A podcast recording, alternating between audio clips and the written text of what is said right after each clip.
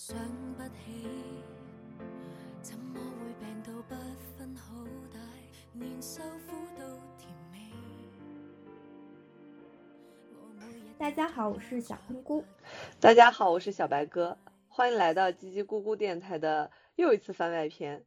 嗯，这一次番外篇的话，我们是特意为我们的一个常驻的嘉宾录制的。可以说，要是没有他写的那段内容的话，我们可能就不是很想录这期节目了。所以呢，我们这期的话就放心的把我们的那个主持大权就交给我们的常驻嘉宾阿滚，然后由他来带我们讨论一下这个话题，是最合适不过的了。哇哦，好紧张啊！大家好，我是阿滚。相信熟悉这个节目的听众已经多次的听到过我的声音了，这里我就不再过多的做做自我介绍了。那今天既然两位本来的主人都感觉到疲惫，有些累，那就由我这个客串的嘉宾来主持一下吧。嗯，今年是兔年，兔年呢，大家春节有没有什么吃？有没有吃点什么好吃的？你们俩先说喽。哦，这个这个部分呢，是我们抄袭另外一个博客的。这段也要剪进去吗？不我们一般都很诚实的注明来源，也也不是抄袭，就是借鉴吧。就是因为感觉就是春，我们主要是想这期节目来聊一下春节的一些见闻嘛。那春节，然后可能返乡或者嗯去旅游啊什么的，这个吃吃是不可避免的。而且如果回到家乡的话，就会有一些就是家乡的特色美食嘛。就是说大家可以。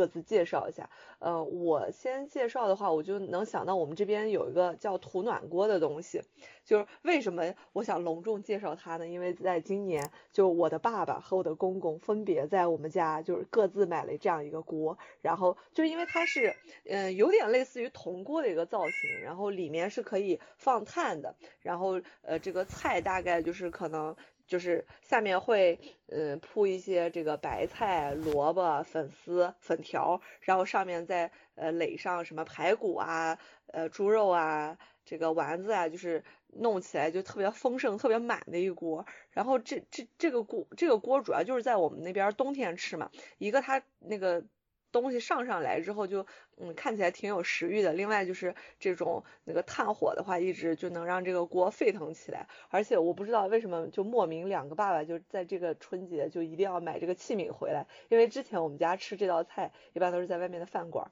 然后可能就是比较有仪式感吧。补充一下，那个小白哥他的家乡是在甘肃。对对对，甘肃陇东地区。到你了，喷锅。哎，我都喷不出来了，今天太困了。而且我写的这个感觉，我要是一说出来的话，你们又会喷我。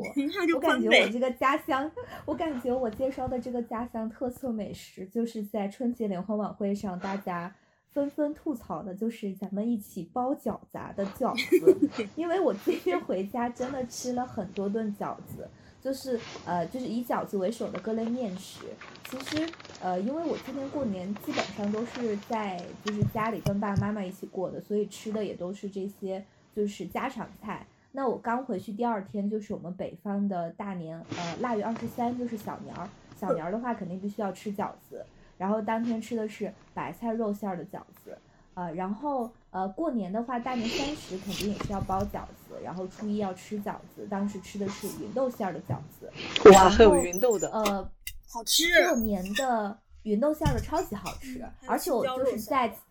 在其他地方感觉比较难吃到。然后呃，是初五那天，呃，是我们北方那边迎财神，然后迎财神还要吃饺子，然后那天吃的是萝卜肉菜的小饺子，所以就是我想来想去，就是对这个。春节里面吃的东西，印象深刻的就是饺子，因为我妈包饺子还是挺绝的，就是她还是会在这个 和馅儿的时候有自己很多的小心思，就是怎么去协调这个油啊、肉啊、菜呀的比例，然后以及加一些这些小的佐料，然后呃，而且那个她包的话，其实她饺子包的挺大的，就是那种介于小的饺子跟大的包子之间，所以吃完就是特别有饱腹感啊，然后呃。再有的话就是还吃的就是妈妈烙的葱油饼，感觉也很好吃。就回家的时候，感觉这种各种面食的堆砌，让我就是本来因为新冠，呃，就是瘦了好几斤，然后又再恢复了回去。这大概就是我春节的时候想到的家乡特色美食。然后我来自山东啊。好的，那由本代班主持，东北本客串主持人说了，我我是东北的，那东北的特色，我们去吃了一个火盆菜，就是呢，先上来一大盆子炭，然后呢，在炭上放了一顶大锅，然后锅里呢就炖酸菜，然后还有那个五花肉，还有粉丝。然后我们又点了一堆什么午餐肉啊，还有什么豆腐啊，还有羊肉啊那些。然后那个火盆吧还挺大，然后就吃着吧特别热乎，你知道吧？东北都挺冷的嘛，然后吃那种菜吧就感感觉人特别热乎，就像你想特别想穿短袖。然后呢，小小喷菇对吧？小喷菇刚才说的那饺子，那我就不服气了。那我们东北饺子那真的是 每天都吃饺子。真的就每天都吃，也不管什么节日，就是进屋饺子，进屋是饺子，然后离开家也还是饺子。我记得当刚到家那天是吃的酸菜馅的饺子，然后呢，第二天我妈又给我包了韭菜鸡蛋馅的饺子，然后后面呢又包了个芹菜肉馅的饺子。反正我的过年饺子就是必不可少的，而且我们家十二点过年的时候，十二点是必须要吃饺子的，这样这个年才过得非常的圆满。然后呢，欢迎大家来我们东北吃这种火盆菜呀，然后还有饺子啊，哦，还有烤肉，烤肉真的太好吃了，我的天呐，那家店我本来年前去了一次，叫大正烤肉。他们他们应该也不会给你广告费的哈，但是我要宣传一下他们家的店，他们家店真的太好吃了。那个蘸料有好多种不同的蘸料，然后肉呢又是那种腌好的，特别是那个牛心管，哇，咬起来脆脆软软的，又脆又软，你也不知道是什么样的一种口感，就是特别好吃。然后那天特别冷，但是那家店排队排的大概哇好长的队，大家都穿着羽绒服就挤在那儿一团一团的。那那真那真的应该是很好吃，我觉得在东北的冬天排队吃一家饭馆，对对对，就大家在外有还有人站外边，你知道吧？就特别冷，冻得直抖腿，然后呢就往店里挤，然后店里又因为大家都穿的羽绒服，真的太挤了，你就像走进那个那个羊群里了一样，你知道吗？就是 哇，但是真的很好吃，还好我们来的早。我家的特色美食其实就这些了，因为东北菜现在也已经到全全国各地都有了。我们还要有介绍的吗？美食。哦，我还想补充一个，就是就是我爸爸做的羊肉，就是我要我要我要强烈。我爸做的羊肉面也挺好吃的。我爸我爸做的羊肉也好吃哎。就就推荐那个，就大家对那个羊肉泡馍印的印象都是在西安，但是其实，在我们就是陇东的这个庆，就是庆阳平凉地区的这种清汤羊肉也特别的好吃，因为我们那个羊就是可能南方有些地区它那个羊的味道是有点膻的，像我们那边就是不要进行地域攻击，毕竟我们三个人都是北方人。呃，就是就是羊肉非常香，但是之前因为我们家吃那个羊肉，就是羊肉它就是我们这边清汤羊肉可以当早餐吃嘛，然后就是早上呃非常对对对，就是早上很冷的时候去羊羊羊肉馆子里面就是要要一片馍，然后再要一份羊肉，就是那种那个羊汤咕嘟着，然后这个。给给你上上来那个辣椒，就特别香。但是之之之前我一直都是饭馆里吃，然后我爸就这两年也不知道咋了，就就疯狂的，就每次我回家就一定要给我做这个，就是自己做的。但是我觉得他做的一点都不输外面的饭馆，甚至更好吃一点。嗯。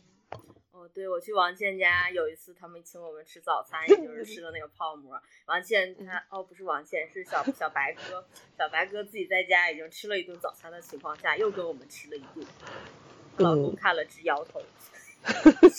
好了，那我们这个这个环节是不是就结束了？啊，第二个问题，春节都见了谁？聊了什么？一起做了什么？喷菇，你来喷吧，你先喷吧。我其实这边。就是，哎，还是得 Q 到一个点，就是我这次回家基本上也是大段居家，然后出出门的话也是跟我爸妈一起去逛逛商场、逛逛超市啊之类的，所以其实主要也是跟家人在一起，然后在家的话就是跟我爸妈聊天聊聊，呃，就是主要就是跟我爸妈聊天吧，然后呃，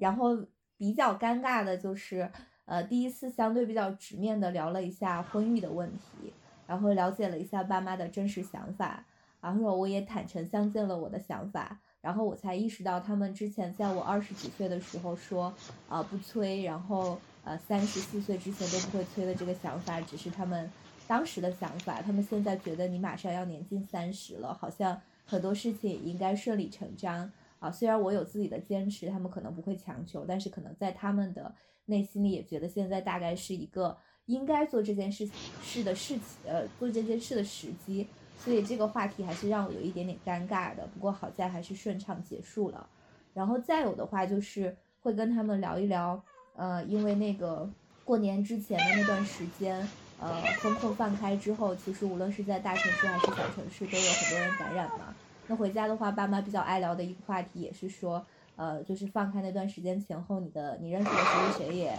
啊，感染了，谁谁也感染了，然后谁还没感染，然后又在。把一些各个地方的那种微信的文章啊，就是里面的一些并不科学的研究和分析拿出来，然后再以身边的人举例子，比如说啊，吸了一辈子烟的人他就不会感染，比如说啊，谁谁谁谁谁谁，类似于这样子的话题，然后你试图跟他做一下争辩，然后告诉他不要身边即世界，他就会告诉你说，可是我观察到的就是我身边的确实就是这样的一个现象，然后这个话题也就未果。然后再有的话就是稍稍的会跟呃爸爸这边呃他主动提及，而不是我主动提及的去谈及一些呃国际局势的事件啊，就是但是这个也很让很让我上头吧，就是呃尤其是经常出去开车去哪里玩的时候，就是在车上，因为我很习惯坐副驾驶，我爸就特别喜欢主动揪着我去聊，呃就很难苟同他的观点，所以就也聊得不是很开心。但是这个时候我还是比较乖巧的，可以见好就收啊，然后大概是这样子。呃，如一起做了什么，就是跟我爸妈就是一起把我们家的那个鱼缸里的小鱼，然后帮他们一起装了一个新鱼缸，然后给他们放了海草，呃，放了海螺，然后还放了那个好看的石头，啊，还给他们喂了食，感觉很开心。你跟爸爸妈妈还能做这样的理性的沟通，我觉得挺难得。我在我家不是很理性，都是我爸主动挑起，然 后我表示不发表局势，不发表议论。谈起这些话题都是很难，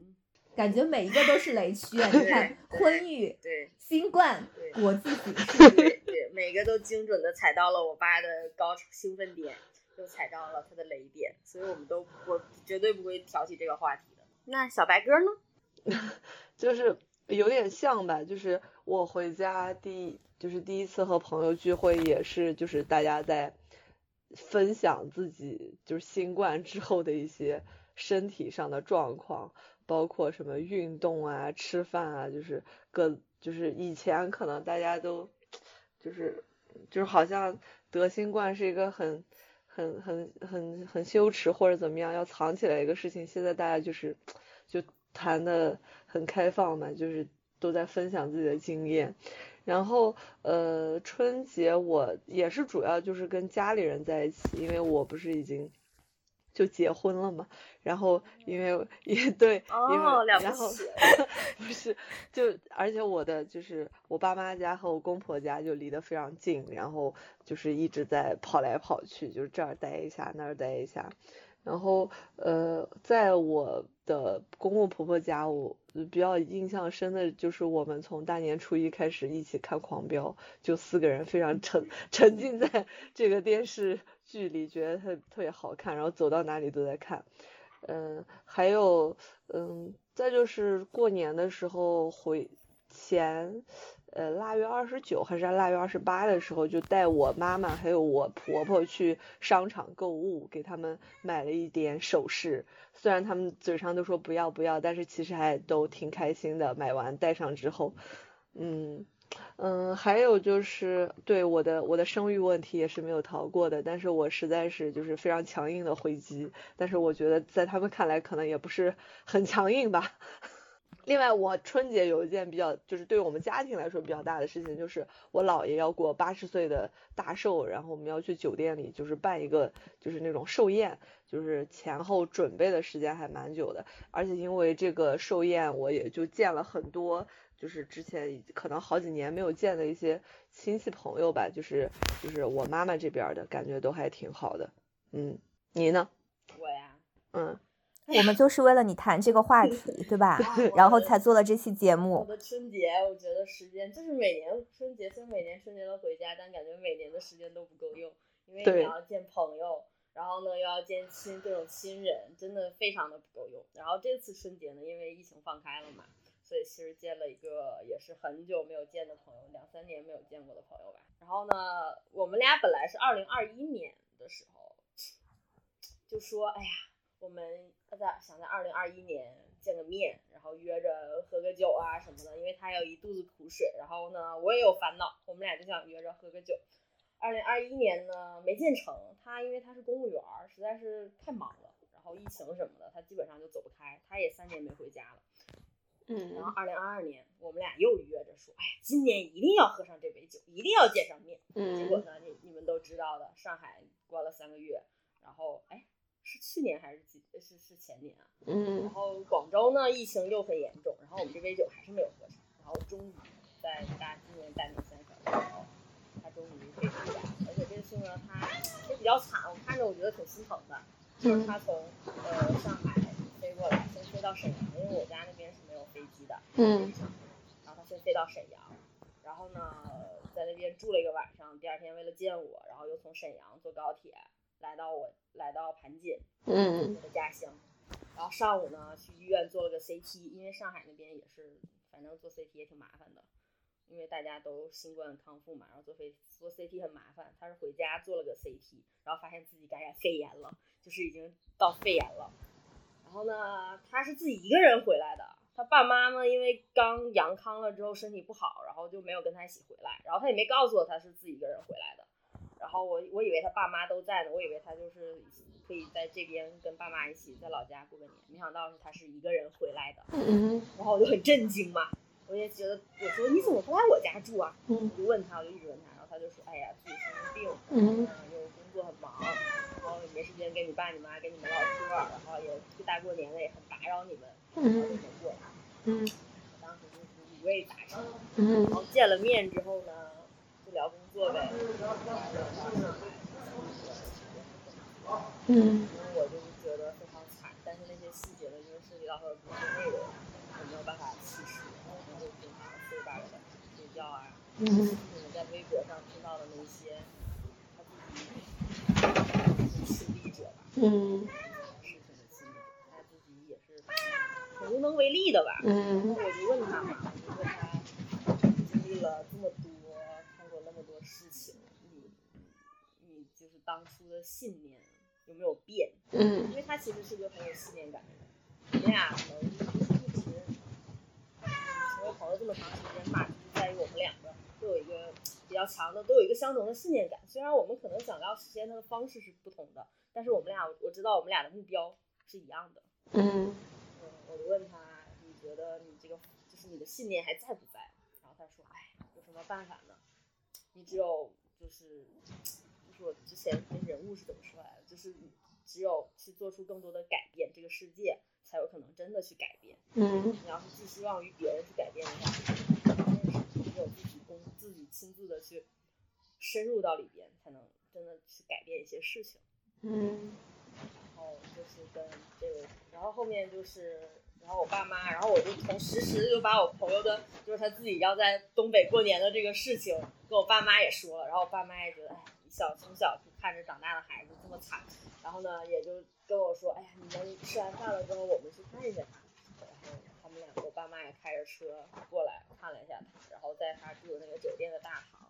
然后我爸妈，因为我爸妈跟他爸妈也是很好的朋友嘛，然后他们也是有几年没见了，你就会觉得在，因为我们两个相聚了，然后他们老一辈呢也是相聚的，虽然平常也都是微信聊天，但是呢也没有视频啊，没有什么视频，也挺忙的，嗯然后他们就在酒店大堂也在那里实习，然后他们就感觉就更随便了，也没有什么距离感，哎呀，就在这互相呃开着玩笑。然后我当时坐在那儿，我就觉得啊，真的好像回到了小时候，因为小的时候大家一起坐坐在一起，嗯虽然说微信的、视频啊这些东西是抵消了我们这种时空感的，看样子是抵消了我们时空感的，就是这种交流啊，这样甚至能见到彼此啊，但是还是不一样的，跟见到真人还是不一样的。嗯你没有办法再通过网络去聊那么多的东西。看到真人了，你就会觉得，虽然很多人觉得可能好多年没见，感觉彼此还是会有变化，会有些陌生，但是你觉得那个人还是你之前认识的那个人，就是没有什么变，没有什么改变。虽然我们彼此在对方不在的时间里边都经历了很多事情，我们肯定也不是当初那个傻不拉几、那个每天傻乐的小孩子了。但是你一见到他的时候，你就会发现毫无距离感，真的毫无距离感。一聊起来就会聊的滔滔不绝，聊很多。嗯，这就是我见到的呃那个朋友的事情。然后后面还见了一些其他的朋友，就是这些朋友，不过基本上都是每年都见了。但是你跟他们也是，你们说你们都聊杨康，但其实我们好像并没有怎么聊杨康，因为我之前呃年初的时候表白不是失败了吗？嗯，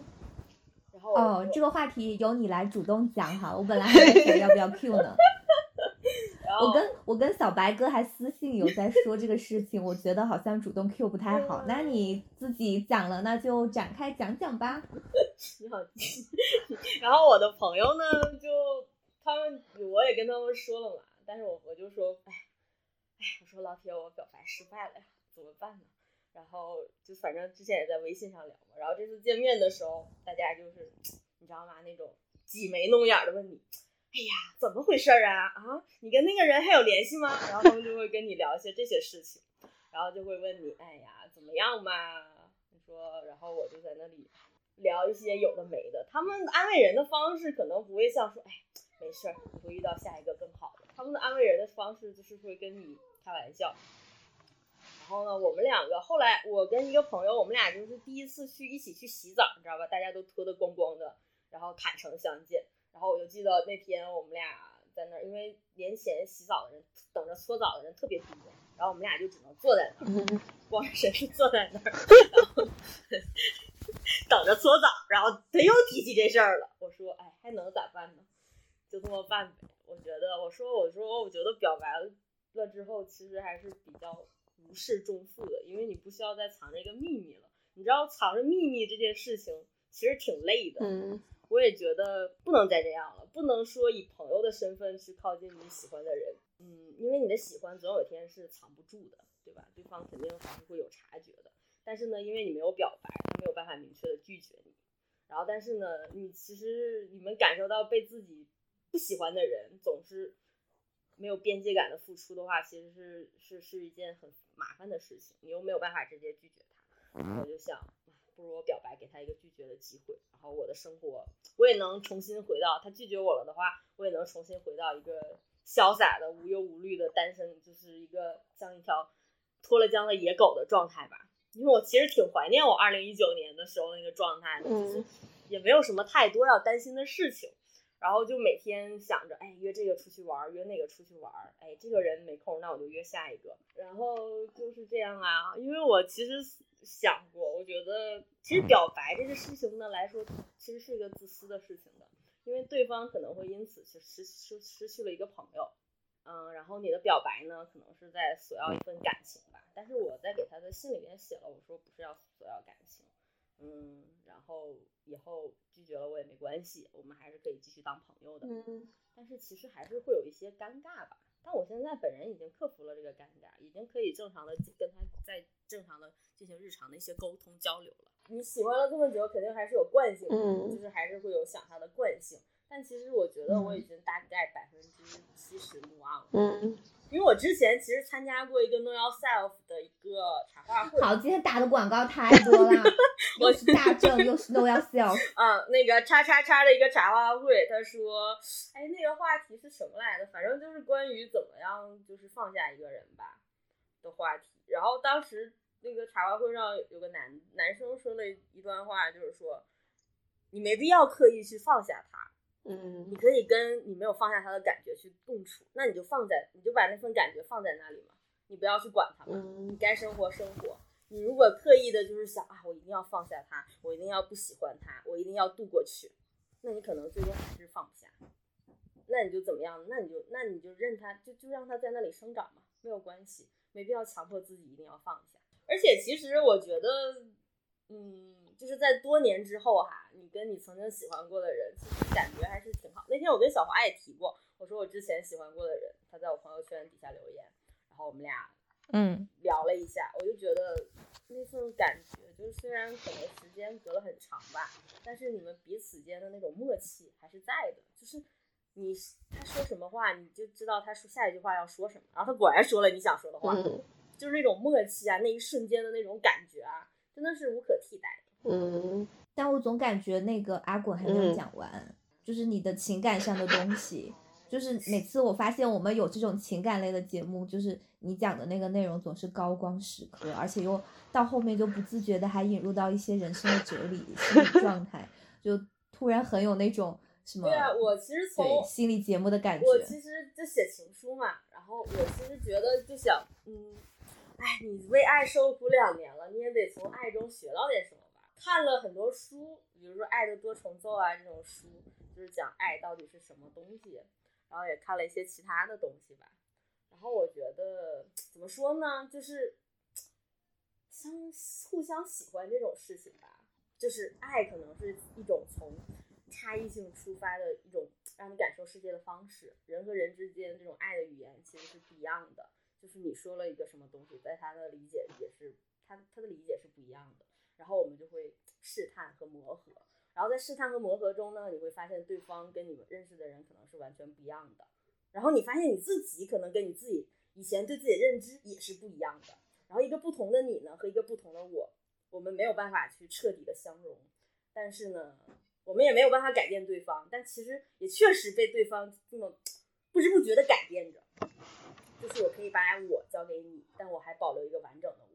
爱呢，不是要去驯服一个人，而是承认自己的无能为力。刚刚听了阿滚的这个分享故事之后，其实我很想问一下小白哥，因为我跟小白哥两个人都属于有比较呃稳定的伴侣关系比较久，然后就是突然又听到这种怦然心动又表白，然后又呃就是在不断的就有点像就是去回味、去感悟、去体验的这种的这种故事之后，而且还是来自于你的朋友，你心里有什么感觉？就是你对爱这个事情有什么感受？我有两个字，感动。我刚刚听的时候一直都在姨母笑，你知道吗？虽然表白失败对于我们阿贵来说是个难过的事情，但我一直都是都很姨母笑，就是感觉他有在体验爱，我还是很感，就是我还是会觉得很欣慰的，会觉得他的下一段春天很快就来了。我一直在体验爱呀，我没有不体验爱的时候，就是因为我的爱，因为我发现这段关系中，我去喜欢人的时候，我会以自己的方式去对他好。但是其实是一件没有边界感的事情，就是你会觉得，因为你知道爱一个人就是什么呢？这个人可能自己发生了一些细思，就是自他自己都没有觉得怎么样，但是你会提前为他心碎，然后呢，你就会忍不住对他好，然后呢，你这个时候对他好的时候，你就会失控。你知道，爱就是一种会失控的感觉，你会觉得是件挺不酷的事情，因为你没有办法用自由意志去控制它。嗯。就是我觉得，就是这种失控，对我来说，爱是一种失控的感觉。我可能觉得我自己还是不够理性，不太懂得怎么去爱别人。你自以为是的对他好，可能是对他的一种负担，对吧？嗯，我觉得爱可能最后还是要以对方所能接受的爱的语言去对他好，而不是以你能接受的语言。哇，他说太好，这就是我。但是我最终最重要的感悟还是要爱自己，你不能在爱中失去了自己，你还是要提升自己，嗯，还是要专注于自己。我觉得，因为我现在其实还是会想他，我呢还是会觉得有有时候还是会有些难过的。但是呢，就是我就会尽量去做一些看看书啊，在你认识到更宏大的宇宙的时候，你可能就会不再去想这个事情了。你会想，就是我家容祖儿有一首歌叫《搜神记》。他其实就讲的爱在在爱中迷失自己的这种过程，就是你就是困在你的小宇宙，损失了对大世界的好奇。我觉得我过在过去两年，可能就困在了爱这个爱对方的这个小宇宙中，就渐渐失去了自己对知识啊对什么的追求和渴望。当我重新拿起书来去看的时候，我就会就会在思考的时候，你就会沉浸在一种那种心流的状态中，你可能就觉得时间过得不知不觉，时间就过去了。然后呢？你的难受的那种感觉也就不在了，对，这就是我个人缓解的一种方式。最重要的就是给所有受情伤的姐妹，最重要一条建议就是不要自己一个人待着，不要把自己困在屋子里，你一定要走出去。你要么去见朋友，你要么去图书馆或者去咖啡馆，看看书干嘛？有什么东西去牵扯你？你要自己一个一个人在家的话，你是永远走不出来这个情伤。嗯嗯嗯，好了，两位说吧。我就是这个这个问题，可能还是要稍微再解释一下。就是呃，因为我们回家之后，可能在这样子的一个场景里，或者在这样的一个场域里，你去跟你的亲戚朋友相处，可能更多的还是说，呃，家庭生活、亲戚生活里面，是不是有一些。呃，体验啊，感受和经历是只有你在家的时候才会有的，或者是同样的一个事件，同样的一个东西，呃，同样的一件，呃，就是你可能在你平时呃这种朋友社会社交圈里面，大家可能是这样一种呃观念，这样一种想法。你回家的时候，可能又进入到了另外一种，你就是接触到跟自己之前可能平时日常完全不一样的，呃，就是一些一些一些观念吧，或一些经历，就大概这个。题目是这样子的一个意思，就是有还是没有？你肯定有顿悟的，你先来顿一下。对，我有，所以我才先来说一下。就是呃，第一个感觉就是回家特别舒适舒适的地方，其实是行为上很简单的一个事情，就是发现北本来北方天就比较干。然后今年尤其又特别干，然后我就发现，哎，居然可以真的好几天都不用洗头。啊、然后，对，这点可能是在城市，在在在就是在广深这边生活的时候，万万是不可能想的。哪怕是说平时周六日不出去的话，我感觉我也不能超过，呃，就是隔顶多隔一天吧。平时基本上每天都不需要洗头的。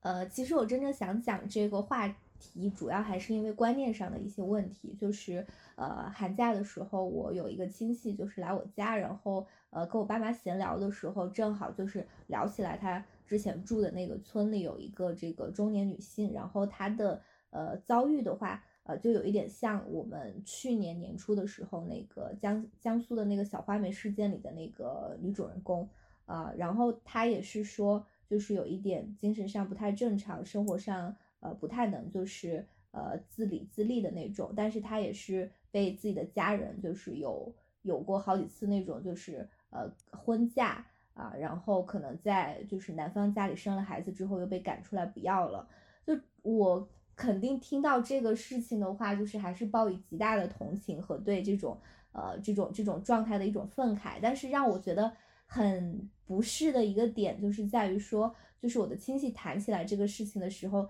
他的几句话吧，一个就是说他觉得这个女的。呃，就是嫁了好几次，每次的嫁妆彩礼还都挺多的啊，怎么就是比一个正常的女孩子可能就是有过之而无不及。第二个就是说不太清楚为什么那些男的要娶她啊，然后明明什么都不能干，但是我在想他们不是就在剥削她的生育价值吗？就是为什么就是还要去再指责这样的一个女性？然后这个我的这个我的亲戚其实是我一个呃血缘关系很亲，平时。在我从小到大的成长过程中，也是很关照我的一个一个一个一个亲戚。然后他今年应该，我亲戚大概是七十岁多了，就是呃，就是也是感，就是属于我很年，就是属于比较年长的长辈了。我也很难去呃苛责什么。虽然我在当时听了之后非常非常非常非常的不适，但是我面对一个真的是长我一辈的长辈的时候，我也没有敢，就是没有那个勇气去讲出来说。呃，不是应该，不应该以这样的态度去来去来讲这样子的一个事情啊。但是我在他走了之后，我还是有跟我爸妈说，我会觉得，呃，就是这样去讨论是很不对的。然后我妈妈也是讲了几句很维护我的话，她说她也觉得这个女的其实是很可怜的，但是面对这个亲戚也是她的长辈啊，然后就她只是以一种。唠家常的形式，就只能去顺，就是去附和。但是我又往深里去想了一步，去想说，就我的这个亲戚过来讲这个家常的时候，虽然他的嘴上的话是很过分的，但是我在想，也许他在生活中，以我对他的了解，说不定他遇到这个他的这个同村的人，其实还是有一点点他实际的善意在那里，虽然他也没有意识到那个恶是在哪里啊。就是可能我也不用那么苛责，但但这个事情反正是当时就是属于我回家，呃，大概一周之后发生的一个事情，就是让我难受了一个晚上，可能都没有睡好啊。嗯，我的顿悟时刻吗？我好像没有什么顿悟时刻，就是 嗯嗯，怎么说呢？就是我之前就是回到家就会有一些这种亲情的羁绊时刻更明显一点。就我以前会觉得，有的时候就是亲戚之间好像就是特别的，呃，不见外，特别的容易麻烦别人，就是好像就是你就帮我做个什么事情，就我找到你的时候，我是对你是有一种期待的。然后我觉得我以前我小的时候可能很就比较讨厌这种状态，就是。嗯，然后但是就今今年也是有一件事情吧，就是当时我那个我姥爷不是要过生日，然后是在县城的一个酒店里办嘛，然后大概就是我妈妈这怎么说呢，也是一个就是相当于一个远房的呃姨，就是阿姨，她要去参加我外公的这个寿宴，然后但是她她本身本就他们家没有车，然后她去。就是他给我小姨打，给我的亲小姨打电话，就是因为他们离的可能会路程稍微近一点，就问他们家能不能就是开车把他。就是捎带上，但是这个前提是什么呢？一个车，它就是他们家车是五个位子嘛，但是我小姨家本身就有四个人，但是我这个远房的阿姨呢，她她就是她两她两他们老两口都要去，这样这个状态下就是这个人多出来一个，但是就是需要就是要把她带上，然后这个时候因为我就在我小姨旁边，然后我我跟我那个小姨的女儿，我们俩的那种立场就是说，就是怎么这么。嗯，怎么说，就是不不客气，就是不能自己解决这件事情，然后觉得很很麻烦，然后就觉得，如果是可能是我们这种小辈，或者在我们。以后的这种可能相处之间不会有这种事情，可能就是我会就是自己去处理啊什么的。但是后来我跟我妈聊起来，然后我妈就讲说，呃，因为这个就是我这个阿姨她就是得得了就是某种癌症，身体特别不好，然后她要去参加这个寿宴的话，她就是她的爱人是要一起去就陪同照顾她的。另外一个就是他们家确实没有车，而且就是在一个。比较偏的地方，他可能经济方面也不是很好，然后就是说，就是人和人之间不是那么绝对的，就是说，呃，可以分得开的啊什么的，就是感觉好像就相邻之间，就亲戚之间，他那种体谅，就是虽然说有的时间时候他麻烦你，但是就你你回过头你也可以接受这件事情，并不是说他一定要来占你便宜啊或者怎么样，就是就是互相之间这种体谅会更多一点，然后我。就是 可能是我长得更大一点之后，我就感觉好像，嗯，确实你多想一点他的这个处境，好像也不是那么说这个人怎么怎么样这样子。然后另外一点就是，呃，我我这次就是我小姨的女儿嘛，我表妹，我小的时候就我跟她已经大概六七年没有见了，在我印象中她就是一个上学小学的那种小女孩，但就是这次见的时候，她已经是就是读大二了。在大学里，然后他就每天就是 我们俩相处的时间，他就一直在跟我说：“姐姐，我我好胖呀，我好黑呀，怎么怎么样。”然后其实他是本身就只有就是九十多斤，然后本身也挺白的。对，对，我觉得就是就是其实他，我觉得他也不是一种容貌焦虑，就是那个时候他就是可能在那个。特定的年纪什么的，就对自己可能外表会有更多的追求，想要自己更美丽啊什么的。但是我觉得她也不是一个就是非常，嗯，怎么说呢，头脑空空的一个，嗯，一个小女孩。因为当时我还有另外一个妹妹，就是她年纪更小一点，但是就是她的那个身体发育已经非常明显，就可能，嗯，就会有一些男孩子。就是不太好的那种话什么的，然后我这个十九岁的表妹就就在那里就是安慰我另外一个妹妹，就是说你不要去在意他们那些人，就是有些人他就是会这样子的，但是不要影响你自己怎么怎么样。然后我觉得我觉得哇好厉害，我觉得我十九岁会给另外一个就是比我更小年纪的人去讲这些嘛，然后他就会讲起自己在学校里或者就。嗯，初中、高就高中时候或者大学时候遇上的一些不太好的那种异性，可能会过来对你骚扰啊什么的。然后他在讲自己的一些应对，我就觉得好厉害，好勇敢。嗯嗯，我大概就是这些。啊，我的顿悟啊！我是觉得，你不是刚才已经讲了很多顿悟了吗？对，我觉得我的顿悟太多了，是跟爱相关的吧。而且我回了回到家了，就是进入了一个平行时空。你在大城市的那些都是就感觉像像是另一个世界的你一样。你回了家之后，因为我坐火车会坐很久的车嘛，就是坐高铁，然后从南一路走到北，你会穿越无数的省份，你就看着窗外的景色从绿油油变得光秃秃的，你就感觉真的像进入了另外一个世界。因为我天那天我看我的购票软件，它有个年度总结，说我这一年的行程就是回家这个行程，相当于绕了地球零点二二圈儿。那我一算，那我五我五年就相当于绕了地球一圈嘛，对吧？我作为一个五年就绕地球一圈的人，好多事真的不用太在意。我突然想到这个问题。你这个属于地球级的顿悟和宇宙级的顿悟，根本不是什么返乡顿悟，感觉你是去了一趟外太空又回来了。对我返乡就是不能说顿悟吧，就是一些感悟。嗯。就是表白这个事情，这是一个嘛，就是刚才说的那些。因为我回家了之后，跟妈妈的相处中，发现我妈也是这么爱我的，也是这么没有边界的爱我的。我可能也会把她爱我的方式用到爱别人的身上了，但其实这并不是一种非常健康的爱的方式。我个人觉得，就是那种，嗯。嗯，时不时的就要侵入到你的生活里啊什么的，就是这种方式并不是特别健康的方式。当然，我对我喜欢那个人也没有那么过分了，但是确实有的时候是没有边界感的。啊，然后另外一个感悟就是关于女性的，真的就是因为我有一个亲戚，她的丈夫去世了，然后我就觉得她真的挺坚强的吧，就是嗯，她就是为了让大家感觉自己没有事。然后呢，就我他当时其实嗓子都基本上说不出话来了。然后我妈回去陪了他两天，然后要因为要过年了嘛，然后我妈就回家了。然后当时他就为了不让我妈担心，然后当天他是熏了用那个艾灸灸了一下嗓子，然后嗓子才好的。然后当时就跟我妈打电话，跟我妈聊视频，然后也跟我聊天，然后就说自己没事，就是不要担心。然后我听那个声音就感觉就是跟他平常的样子就没有什么差别。但是我知道他一定是非常难过的，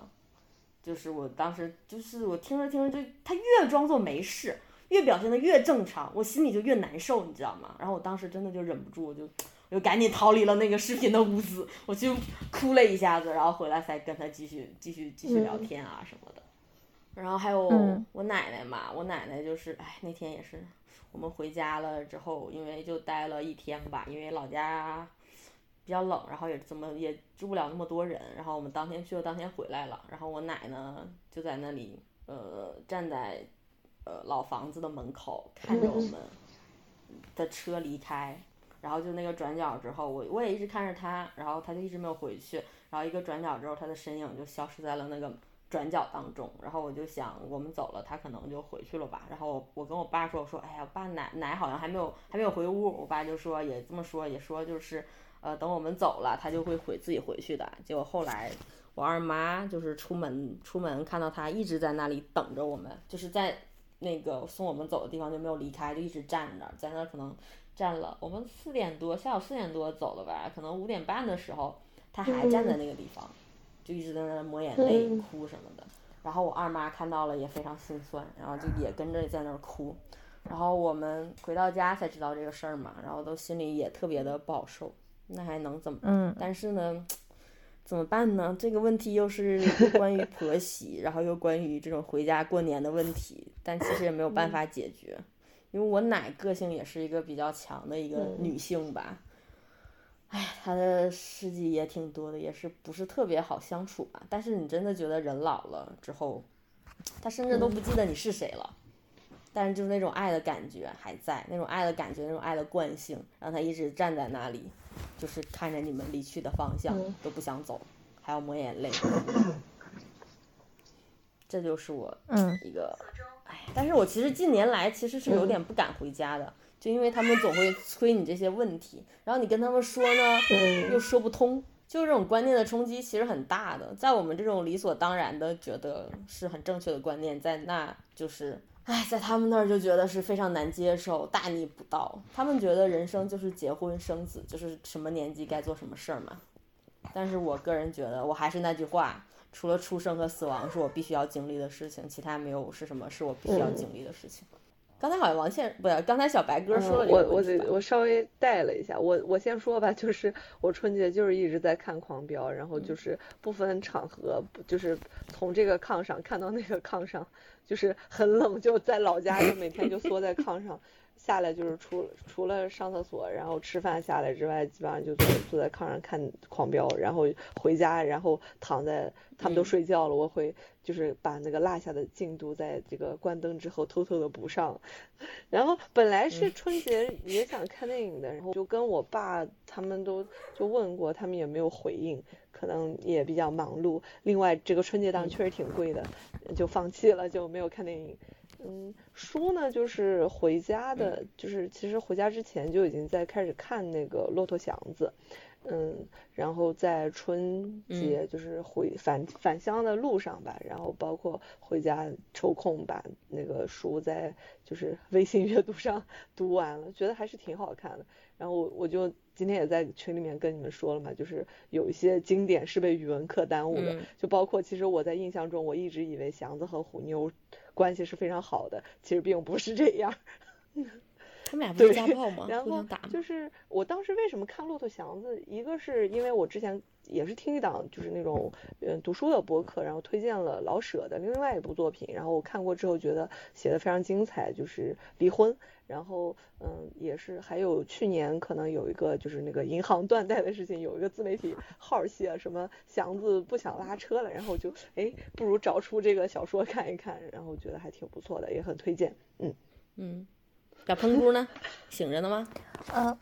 醒着呢，还醒着呢。电视的话，我也是跟爸妈一起看了《狂飙》，然后在看的时候，我爸就还会结合我们当地的呃过去几年的扫黑除恶的一些这种黑恶势力的这种实际的典型，然后跟这个呃电视剧里面，然后去做一些比较，然后呃觉得他那个还原的都还蛮好的。因为跟他们一起看的时候，正好应该是零零年的那个线跟零六年的那个线啊。然后我其实还挺好奇，如果说假期能长一点，跟他们一起看完这个二一线的话，他们会做什么评价啊？因为电视的话，好像应该是呃央八应该是今晚或者是明晚才完结吧？呃，我准备等完结了之后，可能跟他们打个语音电话，可以聊一聊。嗯嗯，电影的话没有看任何院线电影，也是因为爸妈他呃他们对这个今年春节档的电影不是很感兴趣。嗯，但是因为我妈是一个非常狂热的这种印度电影的爱好者，所以我就每年基本上回家都会给她下很多的这个印度宝莱坞的电影。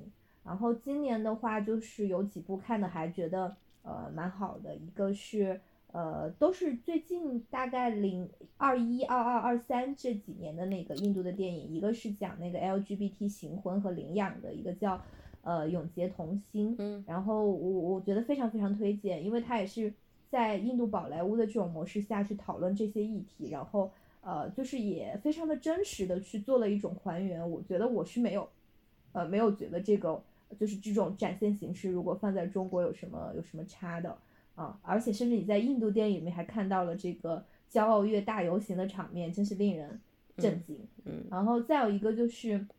呃，日本，呃，不是日本，怎么还日本？印度的话就是另外一部也是呃非宝莱坞模式制作的那种电影，它叫《自杀现场直播》。嗯，然后它讲的也是一个印度最底层的呃平民，他因为就是呃一条就是如果。呃，农民因为过度贫穷而这个不得不自杀的话，政府就会补偿他的家人一笔补偿款。然后有一个被呃政府收走了地的农民，他就呃了解了这个政策之后，他有意向自杀，然后他就被不同的党派去利用，然后去想把这个事情做大炒大，然后其中也有新闻媒体、新闻舆论啊等等的其中的各种势力的摄入，然后这个就是那种荒诞喜剧，然后那种无力感展现的也非常好。啊，这个也很推荐。然后再有一个就是，呃，里面的歌舞的片段非常非常好看的一部讲魂穿转世啊，我觉得他们题材都好神。然后，但其实也探讨了，呃，就是印度不同的这种族群，具体的说，好像应该是那印度南部跟北部这种不同的，他们对呃神的信仰里面的一些那种批判和反思。啊，然后叫《爱的最后愿望》也特别特别好看，啊，另外还看了一些其他的七七八八的，就是印象没有这么深，嗯，呃，书的话真的非常非常丢人，二零二三年好像还没有完整看完过一部新书，所以暂时没有什么推荐的，嗯，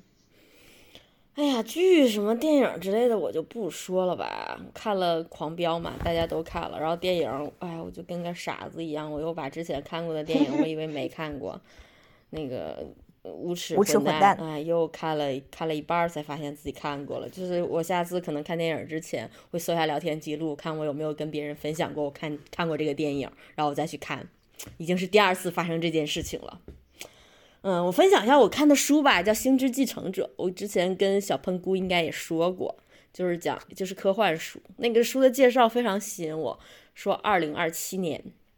啊，二零二七年月球上发现一具人类尸体，而他死于五万年前。我当时看到这句话，我就决定一定要看这本书。然后后面它是三本书，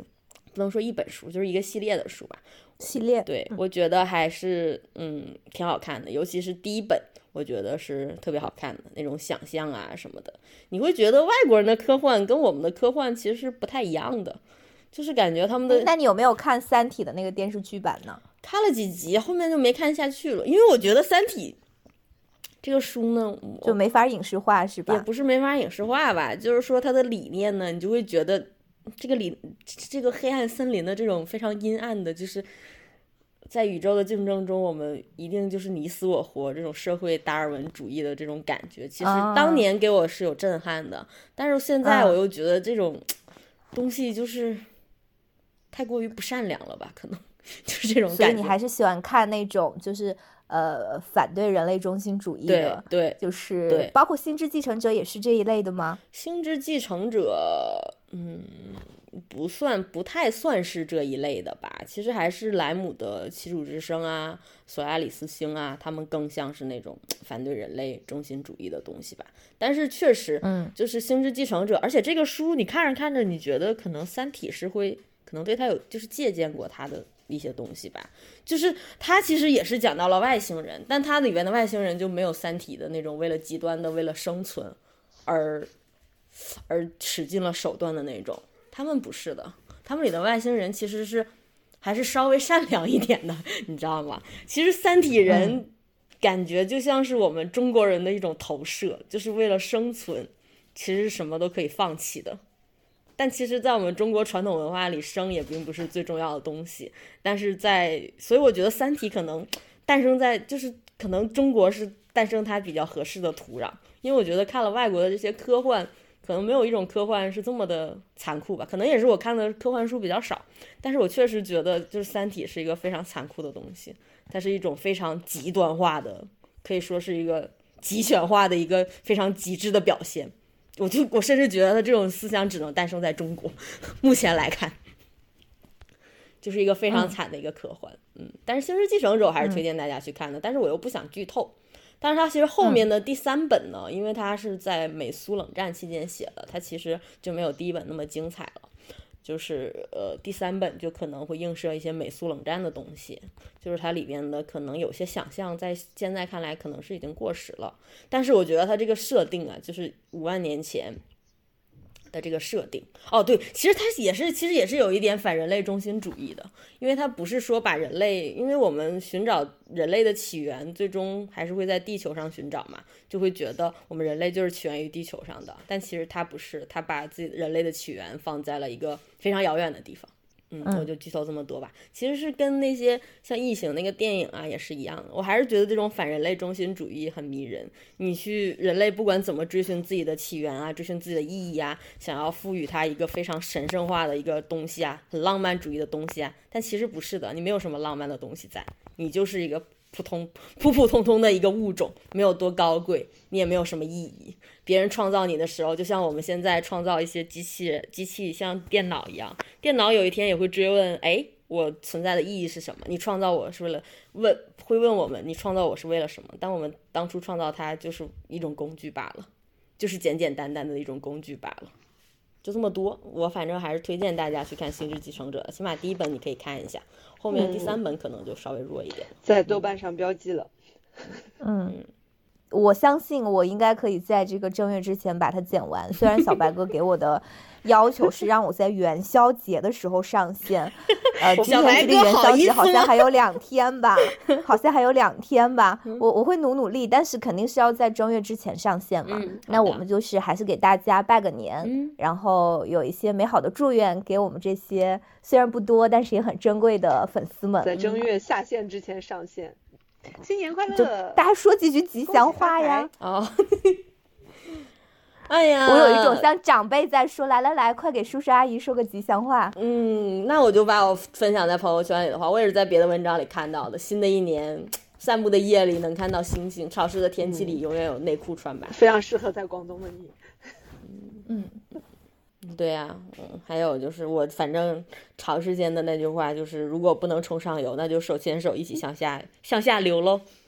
我最喜欢的一句诗：“渡尽波折兄弟在，相逢一笑泯恩仇。”当然，这个兄弟也不只是兄弟啦，姐妹也是一样的。就渡尽波折吧，相逢一笑泯恩仇。我觉得那是最好的人生状态了。我已经说了，嗯新年快乐，恭喜发财，恭恭喜发财，新年快！乐！哦，哦，还有一句话，我朋友送给我的，他的微信昵称：啊，做人不缺爱，做爱不缺人。这个可能也会被低调的。好了，该你了，小分姑。嗯，我就祝大家新年都能够身心健康吧。嗯，反正祝大家有更多体验吧，在体验中感到快乐，兔年大吉，好的，大展宏图。